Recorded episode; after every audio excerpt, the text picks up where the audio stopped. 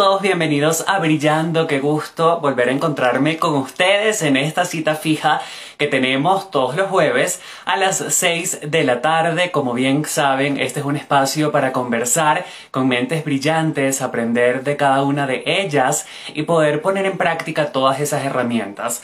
Si algo ha quedado claro en este mundo digital es que hay un montón de profesionales dispuestos a compartir, a enseñarnos lo que saben para que nosotros también podamos poner en práctica todo eso que los hace especiales.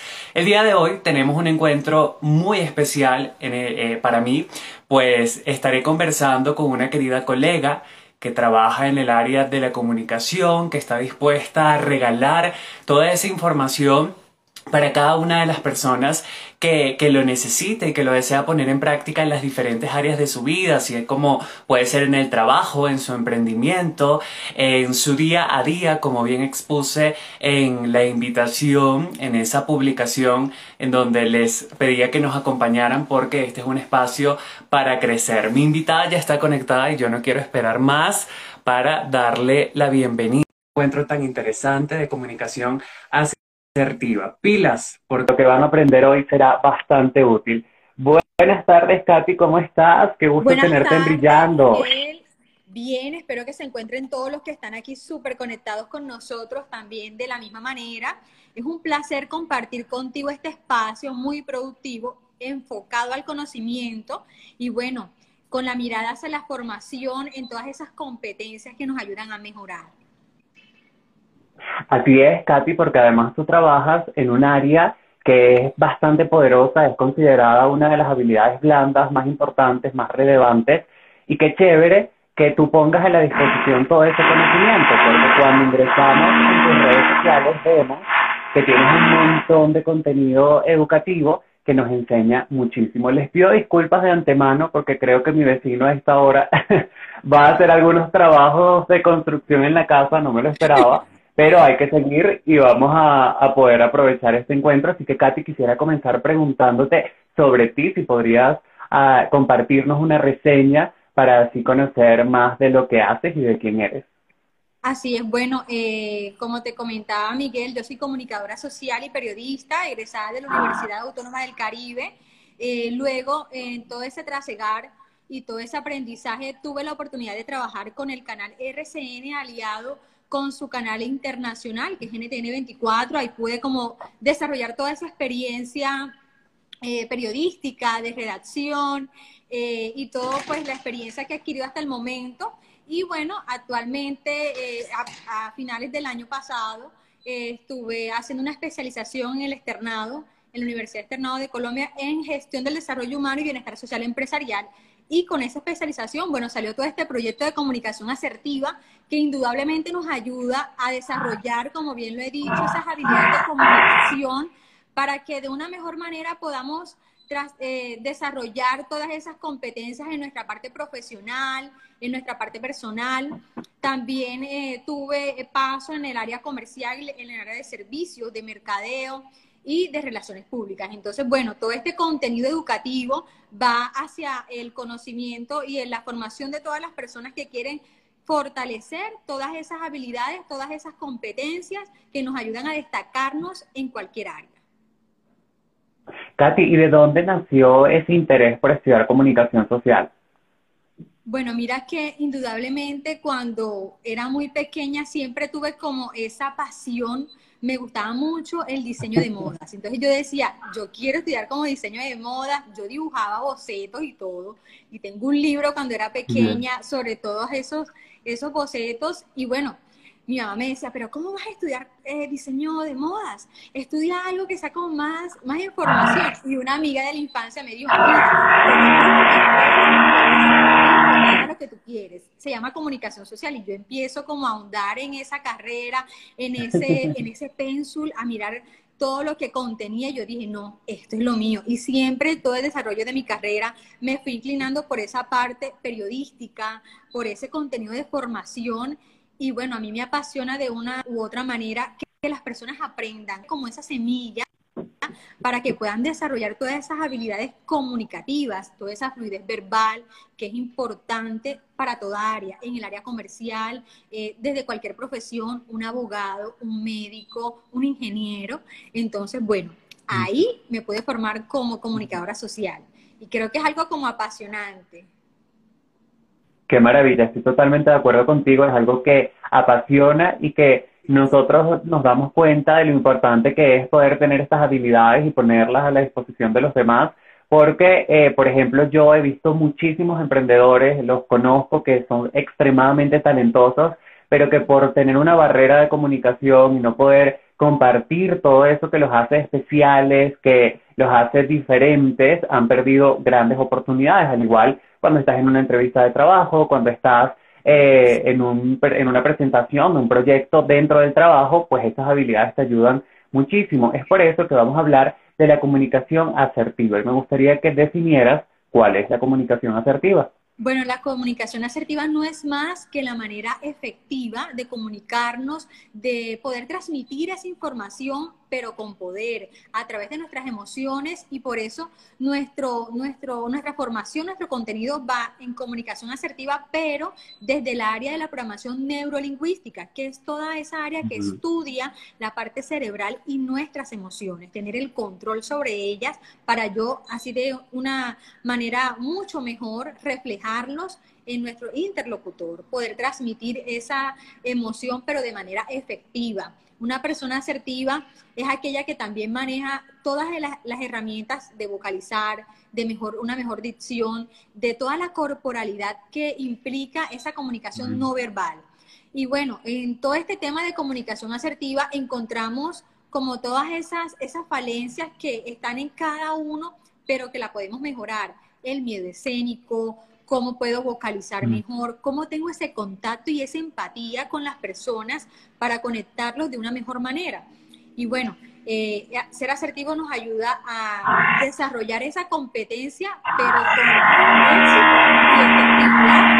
y. Genial, porque podemos entonces ver que la comunicación va más allá de intercambiar un mensaje, de intercambiar eh, un contenido, porque en algún momento podríamos ver cuando hablamos del esquema básico de comunicación, está el, el, el emisor, el receptor y el canal, por decirlo de alguna forma. Pero cuando hablamos de comunicación asertiva, pues vemos que da pie tal vez a la oratoria, a poder eh, estar atento de tu lenguaje corporal, de la programación neurolingüística, que es un punto extremadamente interesante que lo has estado compartiendo eh, con, con, bastante contenido estas últimas semanas y has hablado de unas técnicas interesantísimas que estoy seguro que quienes lo lean aprenderán muchísimo y pues quiero invitar a las personas que se están conectando a que ingresen al perfil de Katy para que puedan gozar de todo ese contenido porque se ve que está hecho con el corazón y que es para que las personas puedan aprender. La programación neurolingüística, por ejemplo, que es el estudio eh, del cerebro, como bien lo decías, a través de la, de la comunicación y de las emociones, muy bien. Eh, por ejemplo, tú hablabas de una técnica que se llama el rapport. ¿Nos quisieras conversar un poco acerca de ella? porque es genial. Ayer justamente andábamos en esa técnica que es considerada un prerequisito para una comunicación exitosa y efectiva. El rapport es toda aquella empatía que desarrollamos con nuestra comunicación no verbal. Es esa sintonía psicológica que creo con el interlocutor. ¿Cómo la creo? A través de la observación de, la observación con agudeza, en todas esas expresiones mm. que hace mi interlocutor, faciales, en toda la corporalidad, en su tono de voz, entonces, cuando nosotros entendemos las emociones de mi interlocutor, me permite a mí crearle esa sintonía y esa empatía para que el mensaje pueda llegar de manera efectiva hacia él. Le comentaba también ayer a uno de, los, de las personas que me invitaba a su, a su encuentro, a sus charlas, y yo le decía, mira, si traemos todo eso a colación, un ejemplo en la parte comercial, que tenemos ese contacto con clientes, muchas veces utilizamos una comunicación pasiva un tono de la voz muy bajo y cuando tenemos un cliente que nos aborda con una comunicación o con un tono de voz elevado, ahí está el choque. Entonces, el rapport consiste en imitar, pero sin exagerar, esas expresiones que mi interlocutor me transmite, de pronto su postura, eh, de pronto sus gestos en la cara. Y cuando ya yo cree ese, esa empatía y esa técnica con él, voy a desarrollar un ambiente seguro y de confianza para que pueda haber una, un mejor manejo del proceso comunicativo. Entonces el rapport es sin duda como, como un prerequisito que nos ayuda a desarrollar ese proceso de comunicación de alguna forma eh, también con esta técnica terminas haciéndole como el espejo, ¿sí? Dependiendo de su corporalidad, lo imitas. Exacto, a través de la técnica que el rapport implica todas las neuronas de espejo que nos permiten como imitar de una mejor manera lo que vemos. Somos seres 70% visuales. Entonces, si de pronto traemos a colación un ejemplo, cuando una persona bosteza frente a nosotros, vamos a hacer la imitación también. Voy a reproducir lo que veo. Por eso se lo debemos a las neuronas espejo. Nos permite también entender de una mejor manera la emoción de mi interlocutor.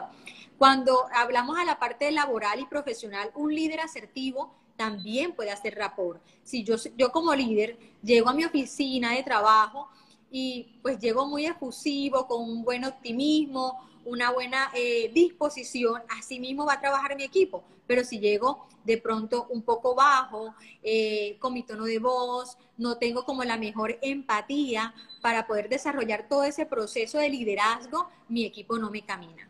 Entonces, es importante mm. desarrollar rapport en todo, en la parte profesional, enfocada al liderazgo, a la parte empresarial, en la parte personal también. Nosotros hacemos rapport diariamente, pero sin darnos cuenta. Reproducimos lo que vemos.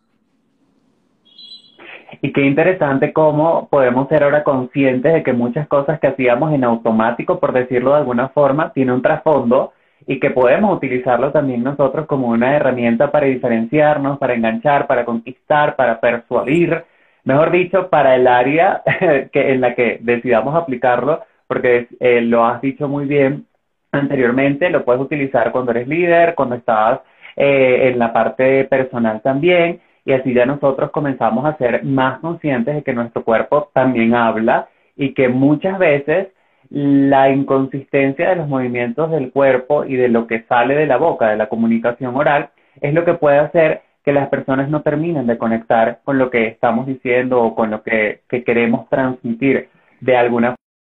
Más adelante vamos a hablar del lenguaje corporal porque este es un tema interesantísimo que considero deberíamos tener presente ahora quisiera preguntarte a ti, ¿cuáles son para ti las características de una buena comunicación? Bueno, que tú dices, esta persona se está expresando bien.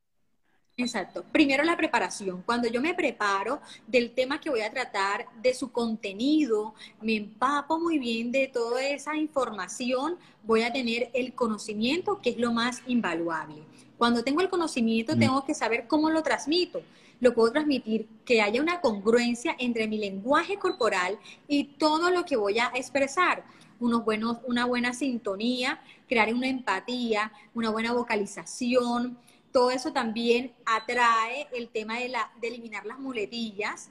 Y bueno, para nadie es un secreto que también controlar las emociones no es tan fácil para muchas personas y hablo del miedo escénico. El miedo escénico de alguna u otra manera encapsula todo eso que ya, que ya sé, que ya me he preparado, que ya tengo el contenido. Entonces, cuando no lo controlo, el miedo escénico me bloquea. ¿Cierto? Entonces ahí no voy a poder desarrollar todo ese proceso de comunicación. Entonces tenemos la preparación, una buena vocalización, una dicción adecuada, el uso de la corporalidad, del lenguaje no verbal, el uso de las manos, cuando yo tengo una exposición o una presentación de los indicadores que voy a dar en mi empresa. Así sea de manera virtual. ¿Cierto? Porque hay muchas personas que no les gusta colocar la cámara y la persona asertiva, pues eso deja mucho de qué hablar. No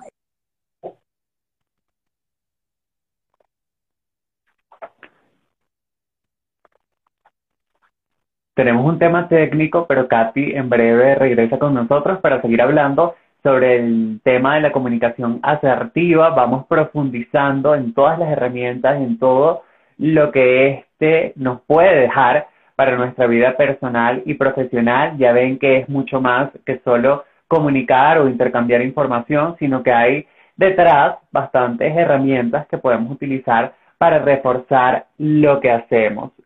creo que tenemos un inconveniente y me disculpan con eh, la señal de Katy. Vamos a ver si ya en breve regresa con nosotros para seguir abordando este tema. Los invito a que aprovechemos estos minutitos para que hagan preguntas si desean. Esta es la oportunidad de pedirle a Katy consejos, herramientas, de que ella nos pueda decir qué debemos hacer, cómo lo debemos hacer y si están, por ejemplo, porque eso me lo dijo eh, una querida amiga a través del, de mensaje privado que está haciendo muchas entrevistas de trabajo, es muy incómodo, no ha quedado seleccionada y no sabe cómo debe abordarlo.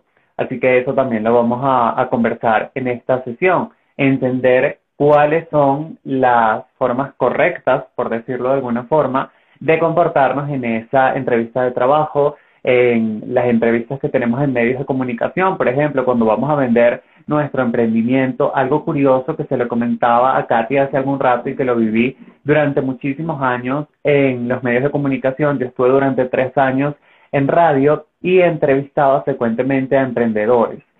Y muchos eran extremadamente talentosos, pero tenían tanto temor de comunicar, de compartir lo que hacían en medios tradicionales que estaban desaprovechando una ventana que les daría mayor visibilidad y que les permitiría poder conectar con esos posibles clientes. Así que entender que así como debes estudiar tal vez o debes trabajar en un área determinada para poder crear tu propio emprendimiento, también debes prestar atención a esta habilidad blanda que te va a ayudar a relacionarte mejor y a poder vender lo que haces, persuadir, porque fíjense que cuando tú persuades, por ejemplo, no vendes directamente, no es cómprame, cómprame, cómprame, porque seamos honestos, a ninguno nos gusta eh, comparar así cuando nos abruman en algún negocio, sino que le haces ver que hay una necesidad detrás y que tú tienes ese producto que lo va a ayudar de alguna forma a eh, poder mm,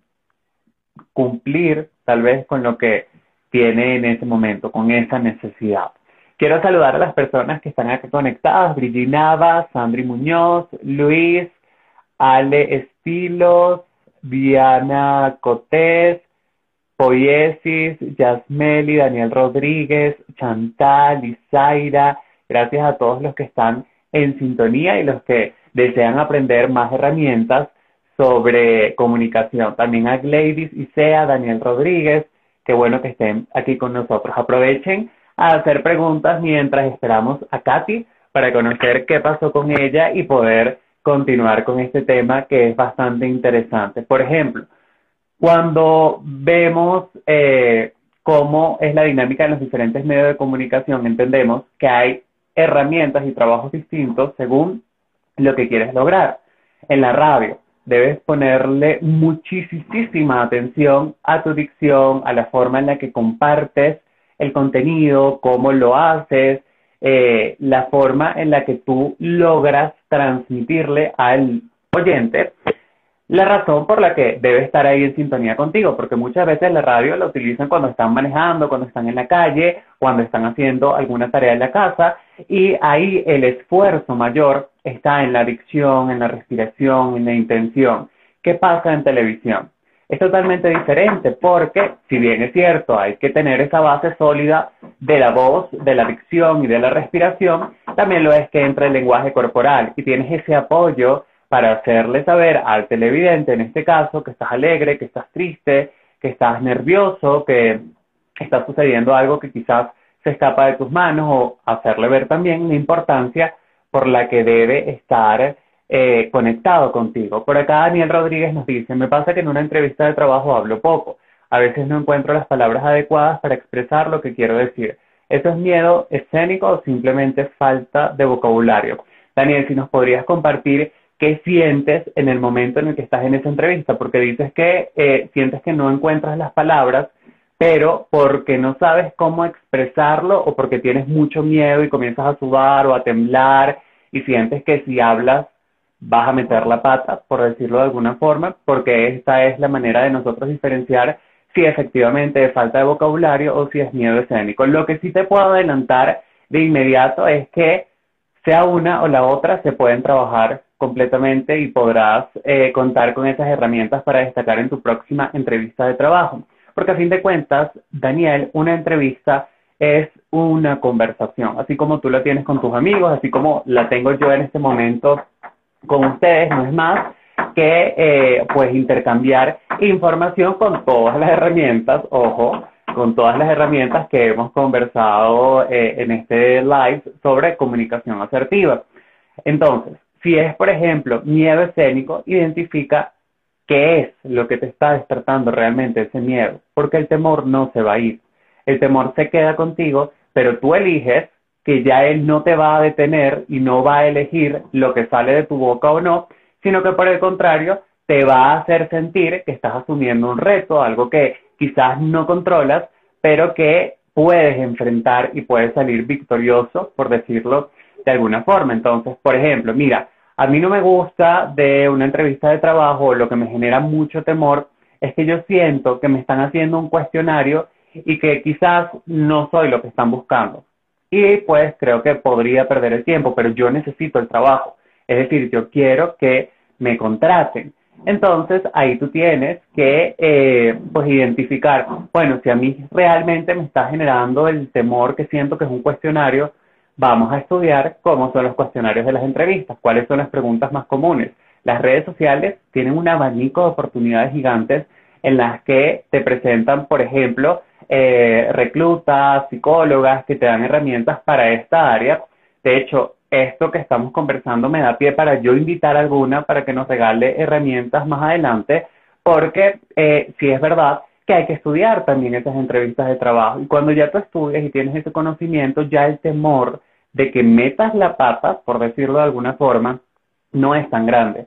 Porque ya tú estás preparado. Cuando me pregunten las debilidades, voy a responder esto, esto y esto. Cuando me pregunten las tareas, esto, esto y esto. Y ese conocimiento que no te lo tienes que aprender al caletre, es sencillamente reconocer cada una de estas respuestas para luego poder compartirlas de forma natural.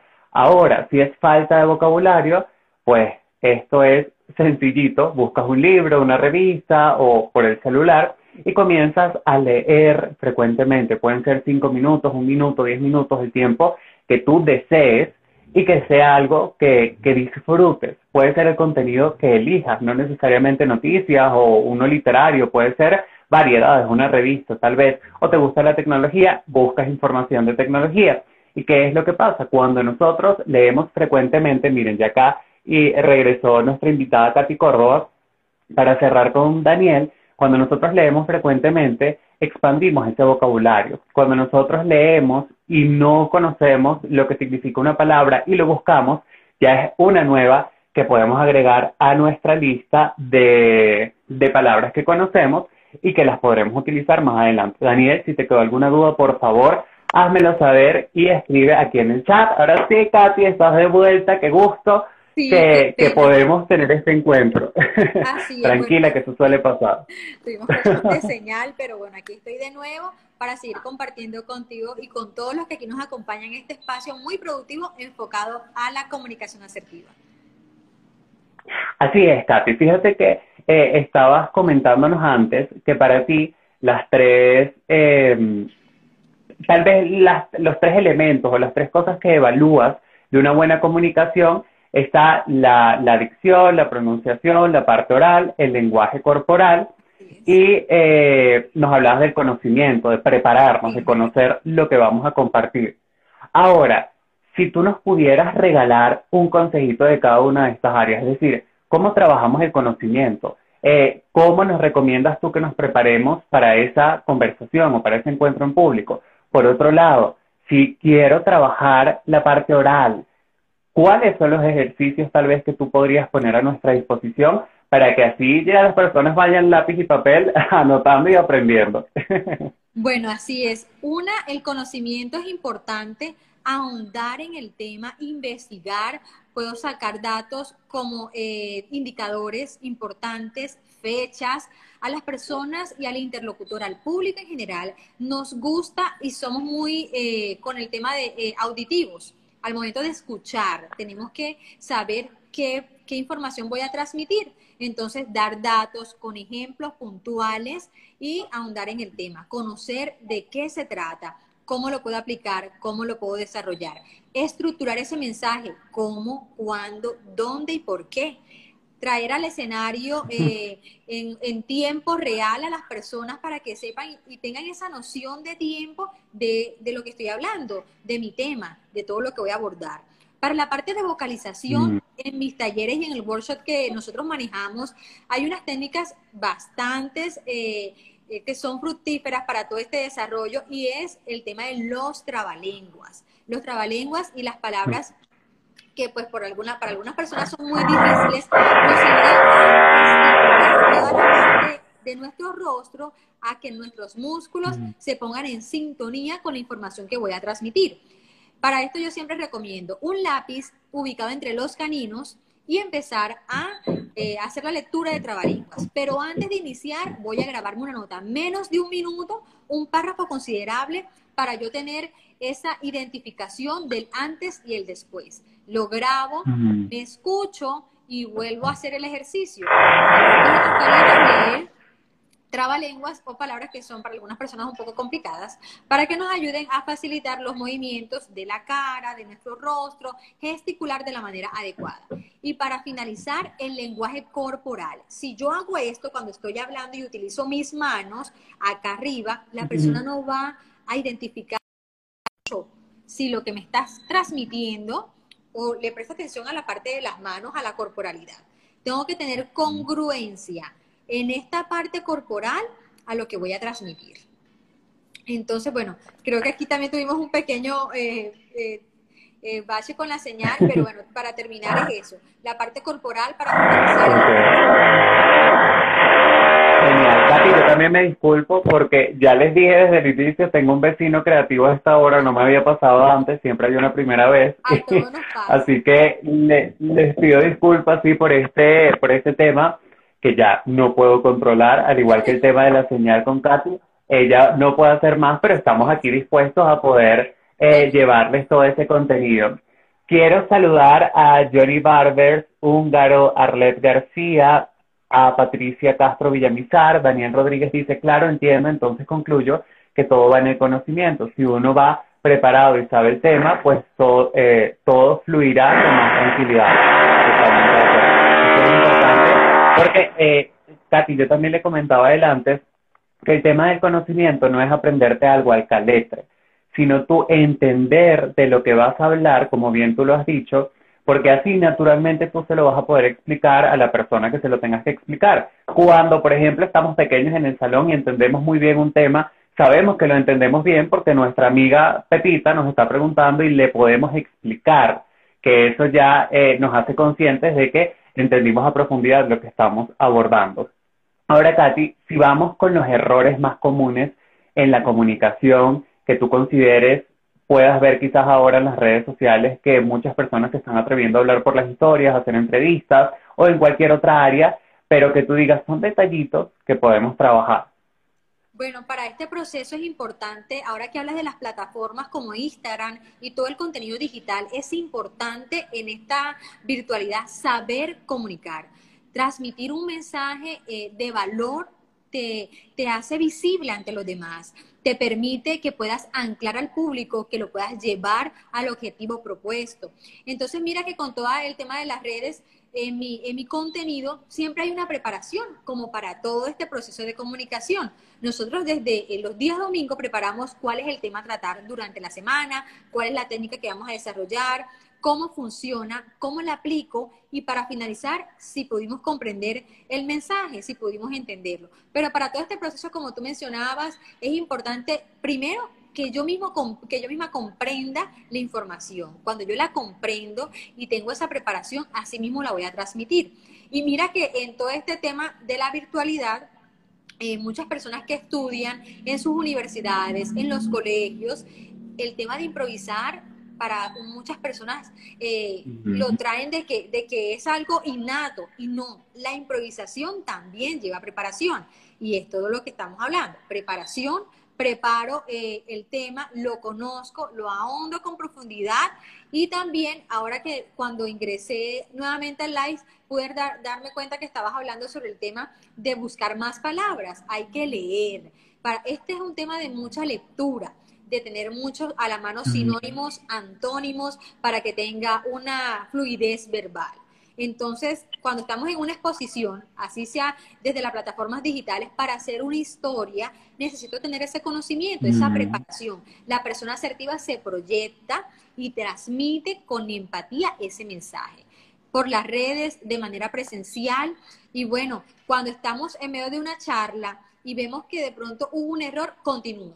Continúo indudablemente para que eso me llene a mí de satisfacción y que la persona pueda ver que eh, hubo un error como todas las personas, pero continúa adelante, sacando mi exposición y mi tema a, a reproducir. Es que además también debemos entender que detrás de ese profesional hay un ser humano. Todos en algún momento sentimos temor, miedo, nos equivocamos, nos confundimos. Puede pasar y es normal. Creo que también debemos nosotros ser menos rígidos en ese sentido, porque muchas, eh, en muchas ocasiones, digamos, la gente no se termina de atrever a hablar en las historias, o hablar en público, o a hacerlo en, en un escenario, porque están cerrados en que todo tiene que ser perfecto. Y pues la verdad es que hasta los mejores oradores han metido la pata en alguna oportunidad porque es normal y este incluso puede ser un punto para generar empatía, para demostrarle al público de que, oye, a mí también me pasa y esto te puede pasar a ti, no por eso vas a dejar de hacerlo, vas a dejar de atreverte. Voy a leer algunos comentarios eh, por acá. Quiero saludar a Eri PM. Arlet García dice, ¿cómo trabajar el desafío de la virtualidad? No observo gestos, expresiones de los participantes, eso me genera estrés y Arlet, quiero que sepas que eso pasa también en los encuentros eh, presenciales, cuando ves que tal vez la persona no reacciona a lo que le estás diciendo o que no se muestra interesada, pero dejaré que nuestra invitada Katy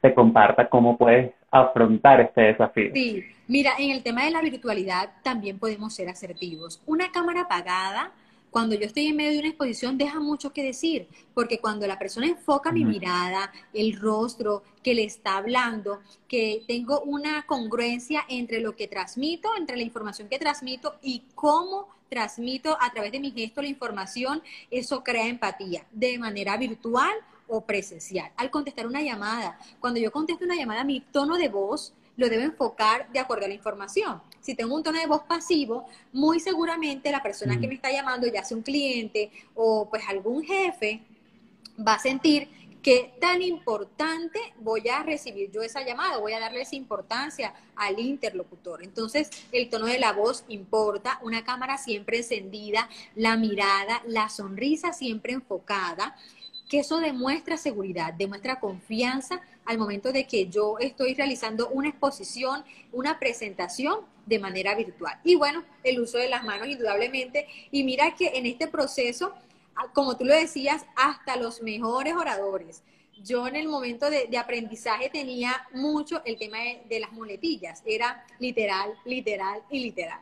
Entonces, hasta el momento que yo dije, cómo me escucho, voy a, voy a prestarme atención a cómo sueno. Si yo me escucho mal, muy seguramente mi interlocutor me va a escuchar mal. Entonces, empezar a trabajar y reconocer esas falencias que yo tengo para, partiendo de esa premisa, fortalecerlas y volverlas en una competencia. Eso que has dicho creo que es la razón incluso de que estemos conectados hoy, entender que de esas debilidades podemos transformarlas en fortalezas, identificar qué necesitamos trabajar para ya pues comenzar a trabajar y obviamente eh, lograr que estas puedan ser unas fortalezas porque les tenemos una muy buena noticia. Poco importa si tienes 20 o 30 años hablando de una forma. Si tú desde este momento decides prepararte, formarte, aprender herramientas, puedes comenzar a hablar de una forma diferente. Y te comparto acá una anécdota, Katy. Eh, por ejemplo, yo eh, solía hablar para adentro, por decirlo de alguna forma coloquial, porque, porque no modulaba. Entonces las personas siempre era, ¿qué dijiste? Pero repítelo, porque yo no movía la boca, entonces la gente tenía que adivinar lo que estaba diciendo. También tenía un tema con la respiración que es súper importante. Eh, no respiraba por la nariz, eso me complicaba muchísimo porque todos mis discursos y eso me generaba incomodidad. Luego me tuve que hacer una cirugía que fue en la nariz y en, en la parte maxilar, es decir, no podía mover muy bien esta parte del rostro y tuve que volver a hacerlo desde cero a los 18, 17 años, Por lo que es bueno que entendamos que no importa si tienes 20 años haciéndolo de alguna forma, puedes en este momento cambiar eh, esta manera de comunicarte. Así que eh, si tienen alguna duda, así como las por favor háganos saber que nosotros con muchísimo gusto estaremos colaborando. Puedan salir de este encuentro interesados preparados, incluso eh, dispuestos a tomar, por ejemplo, un curso con Katy para poder profundizar eh, en todas esas herramientas. Arlet García dice muchas gracias, quiero saludar a Diana Chacón que está conectada.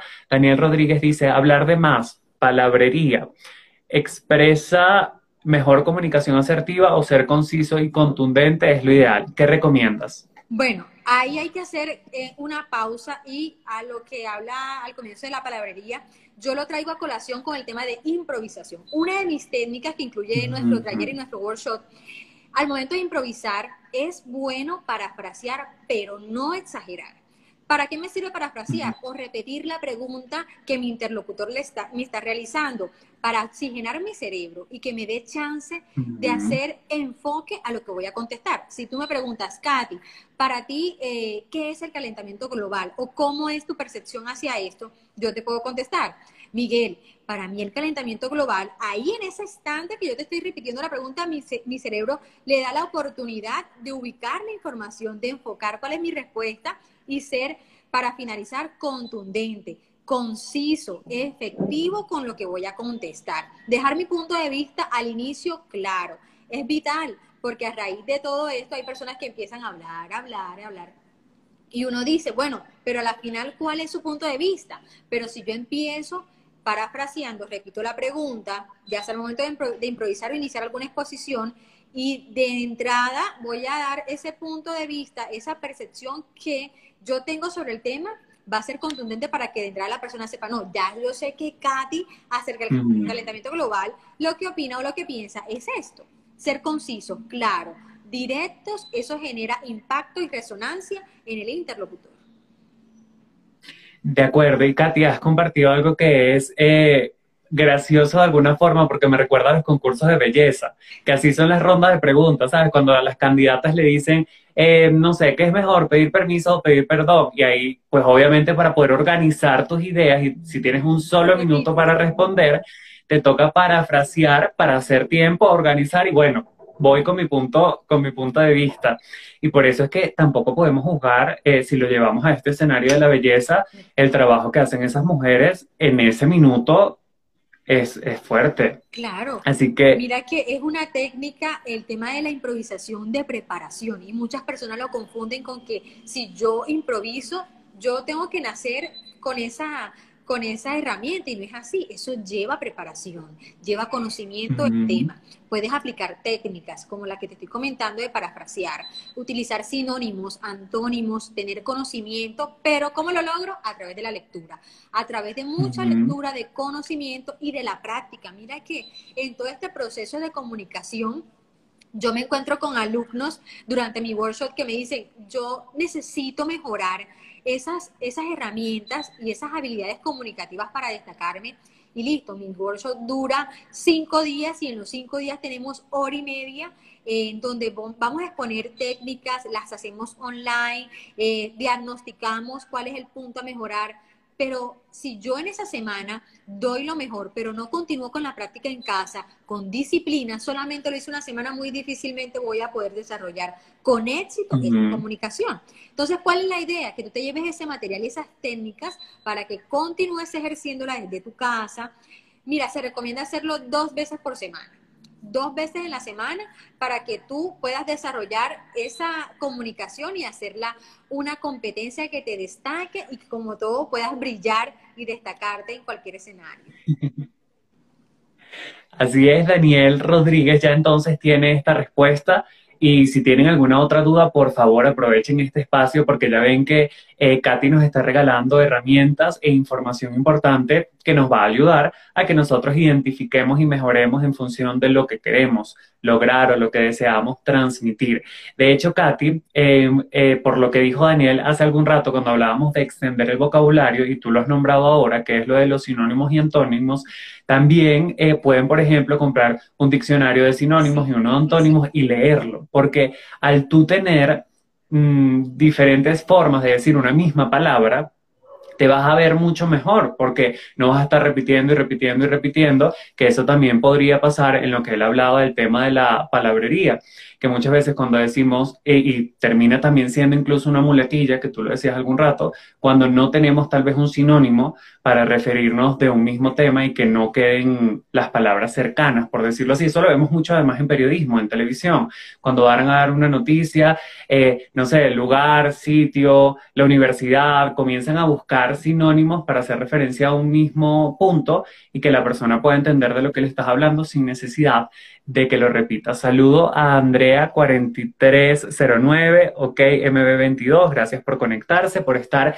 con nosotros. Katy, ahora si hablamos, por ejemplo, de las entrevistas de trabajo, que fíjate que eso lo, decía Daniel hace un rato y creo que es importantísimo porque en esta etapa en la que muchas eh, entrevistas son virtuales, en las que muchas personas necesitan el empleo, genera esa incomodidad, incluso inseguridad, el no tener las herramientas para dar una buena entrevista. En tu caso, ¿cuáles consideras deberían tomar en cuenta las personas en una entrevista de trabajo para lograr conquistar al reclutador y que le puedan dar ese contrato? Bueno, muchas personas en ese instante, cuando tienen ese contacto con el, con el entrevistador en el escenario eh, laboral, pues bueno, no se sienten seguros al momento de que transmiten información y es algo eh, difícil de manejar porque pues nosotros podemos decirlo listo, yo sé que estudié, dónde he desarrollado mi carrera, cuáles son mis fortalezas, cuáles son las competencias, pero cuando llego al escenario, ya sea de manera virtual o de forma presencial, hay muchas personas que se bloquean. Entonces, cuando yo me lleno de seguridad, cuando yo tengo la entereza de ese conocimiento, cuál ha sido mi carrera, lo importante es saber transmitirlo. Y pues todo lo que hemos hablado, transmitirlo de forma asertiva, implica tener una buena vocalización, esa seguridad, utilizar mis gestos que sean congruentes con la información que voy a transmitir. Y algo muy importante que quiero resaltar cuando son las entrevistas eh, de manera presencial, eh, me excuso, eh, el tema del vestuario. El vestuario comunica indudablemente los colores, el tema de, de, qué me voy a, colocar, cómo voy a crear resonancia, cómo voy a impactar al momento de que yo voy a visitar eh, la empresa, voy a visitar el escenario laboral. Entonces, para eso también hay claves. Los colores muy suaves, como el blanco, el lila, colores grises. En el tema de los hombres se recomienda mucho utilizar colores como grises, blancos. Las tonalidades negro son muy buenas, pero hay que saberlas utilizar combinar el negro con un tono que, sea más, más, que transmita más tranquilidad con el blanco. Pero una persona toda cerrada de negro puede eh, chocar, puede crear, eh, no puede crear empatía al momento de que, de que vas a visitar la empresa. Entonces, todo este tema va conjunto, mi vestuario, la manera de cómo comunico con las manos, con los gestos, mi expresión oral, mi expresión eh, corporal. Entonces, hay unas pautas puntuales para esto y es primero tener seguridad en lo que voy a transmitir, utilizar unas prendas adecuadas en el momento del vestuario y tener seguridad y confianza al momento de que voy a exponer mi, presentación, la carta de representación de mi, de mi parte laboral. Es que es oportuno ser eh, conscientes, y lo digo en este momento, de que todo comunica y esto que Katy ha dicho es básicamente el entender que cuando tú vas a una entrevista de trabajo, la entrevista no es solo el momento en el que entras y hablas con el reclutador, es cómo te vistes, cómo te arreglas para esa entrevista, eh, si estás, o sea, por ejemplo, despeinado, ya das una mala impresión, si quizás tratas mal o eres mal educado a las personas que te atienden previo al reclutador, todo eso habla de ti. Y es eso lo que en muchas oportunidades puede eh, hacer que no te den el empleo porque pues ya eh, ven que eso a la larga puede traerle quizás alguna consecuencia a ellos porque quizás no eres bueno relacionándote con, tus compañeros de trabajo, quizás no eres educado, pues ya ahí entra, digamos, una serie de cuestionamientos Sí, que se hacen los, los, reclutadores para poder definir si entras o no en el perfil que ellos están buscando. Pero qué chévere entender esto y que seamos conscientes de que, ah, bueno, en ese próximo encuentro voy a estar pilas. Katy ya dice, eh, recomienda que sean entonces colores suaves, estos son los que voy a utilizar. Además es el primer encuentro. Recuerden que eh, si lo que llevamos también comunica algo de nosotros, pues queremos mostrarnos tal vez ligeros, serenos, amables, empáticos, abiertos, porque es una entrevista y es eso lo que se busca en ese momento. Ahora, Katy, por ejemplo, eh, si quisiéramos hablar del lenguaje corporal, ya que estamos en el tema del, vestuario y que además hace algún rato Arlette nos preguntaba eso, ¿cuáles eh, crees tú son movimientos que deberíamos evitar y cuáles consideras que deberíamos reforzar? Bueno, mira que para eso también hay unas, unos tips o recomendaciones. Hay muchas personas que el pánico escénico o ese miedo escénico lo reflejan. Mi cuerpo me va a transmitir ese miedo de distintas maneras. En el tema de los, de los workshops, de los encuentros que tengo con mis estudiantes, me dicen, Katy, lo que pasa es que al momento de que, de que yo estoy exponiendo, yo no sé qué hacer con mis manos, yo no sé cómo ubicarlas y empiezan a hacer esto, empiezan a agarrarse las manos de esta manera y bueno, para eso siempre recomiendo tener un polo a tierra, le llamo yo. Colocar un lapicero o un lápiz en mis manos, algo que, no sea tan visible porque tampoco puedo eh, buscar algo que vaya a generar distorsión visible en mi ponencia. Entonces, ese polo a tierra me permite que voy a tener el control de los movimientos de mis manos. Cuando hablo también de las manos, hablo de los brazos. Entonces, si estoy haciendo una historia, eh, estoy en un lugar de trabajo, ya sea de manera digital o de manera presencial, si yo hago esto, las personas pues van a quedar como que, ¿qué hago? Miro, eh, la, estoy, estoy utilizando o le presto atención a la información que ella me está transmitiendo. Hay otro punto también importante y es la postura. Una postura erguida te permite tener mejor proyección, te permite generar confianza, entereza y sobriedad. Pero si yo estoy así, eso va a dejar mucho que decir. No voy a ser una persona asertiva ni empática con mi público. Entonces mira que son varias cosas, la postura, la mirada, una sonrisa amable, utilizar el tema del vestuario adecuado, colores siempre, por lo general se recomiendan colores suaves, pasteles, blanco, lila, grises, el color beige, ahora está muy de moda el tema del nude, es muy eh, eh, impactante y genera mucha tranquilidad. Entonces, eh, todo este tema de la, de la gesticulación que hace parte de la corporalidad es importante al momento de transmitir un mensaje. Tengo que ser congruente entre lo que transmito con mis gestos y la información que voy a dar a conocer porque además el hacerle ver a la persona que te está escuchando que es importante el contenido más allá de lo que tu cuerpo en ese momento esté comunicando cuando tienes temor. Por ejemplo, lo que tú decías de una persona que está hablando así, naturalmente te va a distraer las manos y llega un punto en el que por más que te esfuerces en intentar escuchar solo el contenido, no puedes, porque obviamente esto genera distracción y hace que también eh, la persona que está comunicando en ese momento quizás no se vea tan profesional. Pero también es cierto que el lenguaje corporal te ayuda en muchas ocasiones a hacer énfasis en lo que estás compartiendo, a mostrarte más natural, genuino, tranquilo, porque normalmente cuando tenemos una comunicación, pues también eh, nos movemos. Es también hallar ese punto de equilibrio, por decirlo de alguna forma, en donde los movimientos no van a hablar por ti, pero sí van a acompañar lo que están diciendo que tiene que ver con lo que tú comentabas eh, en esta última intervención. Miguel, y mira que ahora que estamos hablando de este, de este lenguaje corporal, hay algo que quiero traer a colación y eso va también para las personas que hacen eh, de pronto con mi parte de docencia, ubicándonos en esa parte. Todo ese contexto visual que yo voy a, realizar, ese contenido que voy a mostrar también tiene un lenguaje. Si yo tengo una diapositiva y tengo eh, de pronto un color de fondo suave, pero mis letras o lo que estoy utilizando en ese contenido Son de pronto con diferentes colores, hay una imagen, están las letras, uno dice, bueno, pero ¿qué hago? Porque nosotros somos seres que tenemos un sistema de representación que se destaca en cada uno. Hay seres que son más visuales, otros que son más olfativos, otros que somos más kinestésicos al momento del tacto. Entonces, trayendo a colación todas estas técnicas de programación neurolingüística, el interlocutor va a quedar como que, ¿qué hago? miro la imagen o leo.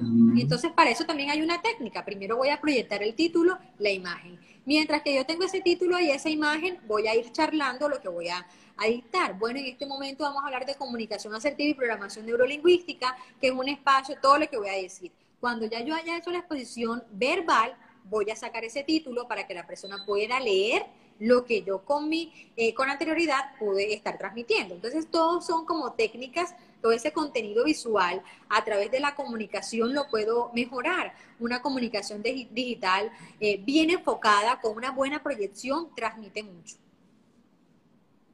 y te hace ver como todo un profesional, porque indiferentemente del área en, el que, en la que trabajes o lo que estés exponiendo, cuando tienes estas habilidades, a las personas les interesa escucharte, se conectan contigo, quieren saber más de eso que tú estás compartiendo. Katy, hace algún rato hablabas de los bloqueos y quisiera que nos regalaras técnicas o herramientas para poder salir de esos bloqueos. Quizás cuando tenemos una presentación en público nos quedamos en blanco o cuando, como Arlet comentaba hace algún rato, vemos que las personas no están siendo receptivas con lo que estamos compartiendo, podemos bloquearnos. ¿Cómo, eh, desde tu punto de vista, podemos nosotros surfear esta situación? Bueno, hay distintos puntos eh, si traemos a colación todo este contexto y es primeramente si tengo miedo escénico yo tengo que identificar, hay una técnica que también manejamos que es las anclas de PNL para identificar de dónde viene ese miedo escénico. Las anclas consisten en identificar unas, eh, unas experiencias positivas y traerlas sobre las negativas las anclas positivas o las experiencias positivas siempre van a ser más fuertes esas emociones de alegría que las negativas. Entonces, ¿qué hacemos? Primero tengo que identificar de dónde provino ese, de dónde proviene ese miedo escénico. Si de pronto tuve algún, algún momento en donde iba a hacer una exposición y vi que no tuve empatía con el interlocutor o con el público, de pronto hubo un momento donde, donde me bloqueé, donde no, no avancé eso a mí me bloqueó, me marcó y ahí me estanqué, no pude mejorar eso. Con esa técnica identificamos en qué momento puntualmente la persona sufre de ese miedo escénico o de dónde proviene ese miedo escénico y traemos a colación las experiencias positivas, las anclamos sobre la negativa y te aseguro que vas a poder manejar y controlar esa emoción. Luego de que ya manejo ese miedo escénico, ¿cómo hago empatía con las personas? ¿Cómo puedo transmitir ese mensaje? Y qué mejor manera que hacerlo a través del rapport Hacer rapport lo podemos hacer desde mi tono de voz, de manera virtual o de manera digital, desde mis gestos, cuando yo capto la atención de mi audiencia, que ya estoy haciendo esa empatía con él, es la mejor manera para reconducir eh, la atención y poder transmitir el mensaje de manera asertiva. Y bueno, cuando ya tenemos esa empatía, utilizar un desarrollo verbal adecuado tener el conocimiento, tener las herramientas para yo poder responder y aclarar todas las dudas durante mi exposición. Y por último, finalizar con la llamada a la acción. Siempre voy a hacer la invitación a todas las personas, de acuerdo a mi tema, a que vayan a hacer esa, esa actividad o ese punto que yo quiero lograr para que podamos desarrollar ese objetivo con mayor eh, efectividad. Pilas con todos estos consejos que nos ha dado Katy, porque estos últimos son importantísimos tenerlos presentes porque casi siempre el temor es me voy a bloquear. Ya al tú tener la respuesta de cómo vas a accionar cuando te bloqueas, te das cuenta de que puedes asumir ese reto y atreverte a hablar en público, a hablar en, en las cámaras, que es bastante importante y que ahora, gracias a las redes sociales, tenemos la oportunidad de llegar a todas partes del mundo y poder hacerles saber eso que de alguna forma nos hace especial. Ese punto de, de las anclas de programación neurolingüística es poderosísimo. Considero que eso de que podamos poner eh, de un recuerdo negativo, poner por encima, por decirlo de alguna forma, un recuerdo positivo, es genial porque es que estamos siendo conscientes de que es esto lo que me está deteniendo, pero en esta oportunidad me fue bien, entonces voy a recordar es eso que, que me, que me tiene contento, por decirlo de alguna forma. porque el miedo es una emoción que no va a desaparecer. el miedo es una emoción que siempre la vamos a tener. ¿Cuál es el objetivo? Controlarla, dominarla. Y eso que tú dices es verdad. Cuando nosotros eh, empezamos a aplicar esa técnica de las anclas de programación neurolingüística, mira, de manera digital puedes ver el cambio en la corporalidad y en el rostro de la persona, cómo, cómo tiene su efecto, cómo avanza. Pero todo está en, que muchas personas no dan ese primer paso, que yo lo necesito, que me va a proyectar mejor, que va a cambiar mi imagen. Y es la primera herramienta que debo tener. Tener la iniciativa de que necesito mejorar y dar ese paso es la manera de, lograr, de lograrlo. Claro, porque si no somos conscientes de que hay algo que tenemos que trabajar, pues no vamos a esforzarnos para poder generar ese cambio. Katy, quisiera que profundizáramos en este momento sobre tus servicios, que pueden eh, recibir las personas que te escriben para contratarte, qué estás ofreciendo en este momento, qué aprenden en esos talleres, para que así entonces ya ellos puedan tener la información y luego contactarte. Bueno, Katy Córdoba es una empresa que eh, a gran escala vamos poco a poco desarrollando y abriendo la, gama de servicios. En este momento estamos prestando solo dos, que es el workshop de manera eh, grupal, personalizada y empresarial. Y también tenemos el servicio de consultorías en comunicación digital. Pero esa consultoría va dirigida a las personas como emprendedores o negocios que desean llevar su propuesta a todas las, plataformas, pero no sé cómo proyectar eh, lo que yo estoy ofreciendo, cómo comunico, cómo empiezo a orientar ese público que tengo en mis redes y a dónde lo voy a llevar. Entonces, esas consultorías es muy enfocada más a la parte de negocios y con mi workshop bueno, ya he tenido la oportunidad de estar con algunos alumnos que, bueno, gracias a Dios les ha ido muy bien, sobre todo porque tienen esa disposición de querer aprender nuevas herramientas y nuevas técnicas de comunicación asertiva combinada con las técnicas de programación neurolingüística. También tenemos un equipo que junto conmigo trabaja el tema de diseño gráfico. Hay personas que nos abordan de pronto que quieren ese servicio o también quieren hacer uso de todo el tema eh, audiovisual, que es el tema de videos y todo eso. Entonces, Katy Córdoba es una empresa que presta ese servicio integral para todas esas personas que quieren mejorar sus canales de comunicación, que quieren mejorar esas habilidades y esas competencias para tener un óptimo desarrollo en su parte laboral, profesional y sobre todo personal. Ya lo saben, Katy es su aliada para que puedan crecer en el mundo digital, en el área profesional, para que puedan desarrollar, potenciar estas habilidades blandas. Estoy súper feliz, Katy, de haber tenido este encuentro contigo, de aprender muchísimo de todas estas técnicas, herramientas, porque sé son muy útiles, porque qué bueno saber que el día de mañana alguna de las personas que estuvo conectada con nosotros va a decir, oye, voy a aplicar las anclas de programación neurolingüística, oye, voy a prepararme para esta entrevista, que este encuentro sea provechoso para que ellos puedan verse en, un futuro muy cercano con todas estas habilidades de alguna forma eh, siendo ya parte de, de su currículo, siendo ya parte de, su vida personal y profesional. Ahora, Katy, quisiera que nos comentaras qué le dirías a la Katy de hace 10 años, de hace 5 años. ¿Cuál sería tu mensaje para ella? Bueno, indudablemente no tener ese temor de atreverme. Mira que muchas veces sentí la pasión de, y la seguridad de que lo quería hacer, de que eso me llena, poder reproducir todo mi conocimiento para dejar esa semilla en las personas y que puedan crecer, a mí eso me apasiona pero dar el paso, ahí está muchas veces como, como esa brecha. Entonces le diría que, todo es de, disposición, todo es de querer, de disciplina, de organización y de constancia. Cuando yo no soy constante con mis sueños, con lo que de pronto eh, siento al momento de que ya voy a desarrollar mi parte profesional, muchas veces no lo voy a lograr. Pero le diría que, que hay oportunidades de lucha, cuando hay interés, cuando hay esa seguridad de que eso es lo que quiere, en trabajar en esas fortalezas y volver, poder desarrollarlas y reproducirlas. Porque no solamente es comunicar a través de una pantalla o de pronto de manera presencial, sino dejar esa huella imborrable, empática para que la persona pueda quedar satisfecha. No hay nada más gratificante que una persona que quede satisfecha con el conocimiento que tú le acabas de reproducir.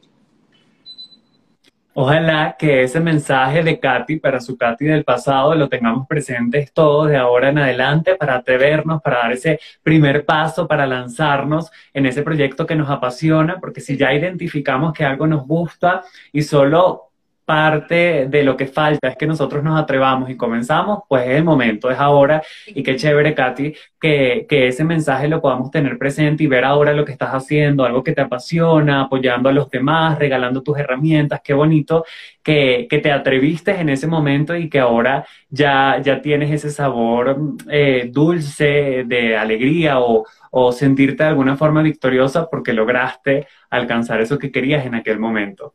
Bueno, gracias a ti por la invitación y te felicito por ese espacio enfocado al conocimiento, la formación, a esos temas de interés que muchas personas quieren conocer, quieren profundizar y qué mejor manera que hacerlos a través de todas estas plataformas, utilizarlas de una mejor manera, sacarles ese provecho que de pronto eh, no sabemos cómo utilizar. Entonces me parece un espacio muy productivo. Te felicito de verdad que sigas creciendo y que, bueno, todos en esta parte de las redes podamos ayudarnos a seguir brillando. Así es, porque esa es la premisa de este espacio, brillar. Y ahora podemos brillar con comunicación asertiva, con todo lo que nos has compartido hoy. Recuerden cuál es mi premisa, todos nacimos para brillar, así que a ponernos las pilas para ir por todo eso que, que soñamos y que nos apasiona. Quiero leer este mensaje de la Ibarra que dice, me encanta, los felicito, así es, qué chévere, gracias a todas las personas que estuvieron compartiendo con nosotros. Esta tarde les recuerdo, Katy Córdoba está a su disposición para acompañarlos, guiarlos, aconsejarlos y que ustedes puedan seguir desarrollando estas habilidades tan importantes de comunicación. Recuerden sus servicios, cualquier otra información pueden escribirle directamente al Instagram. Katy, te agradezco nuevamente por este encuentro, le pasamos divino, deseo que todos terminen de tener una buena bonita tarde y que nos encontremos puntuales el próximo jueves a las 6 de la tarde. Un abrazo. Bueno, gracias a ti. Chao a todos los asistentes.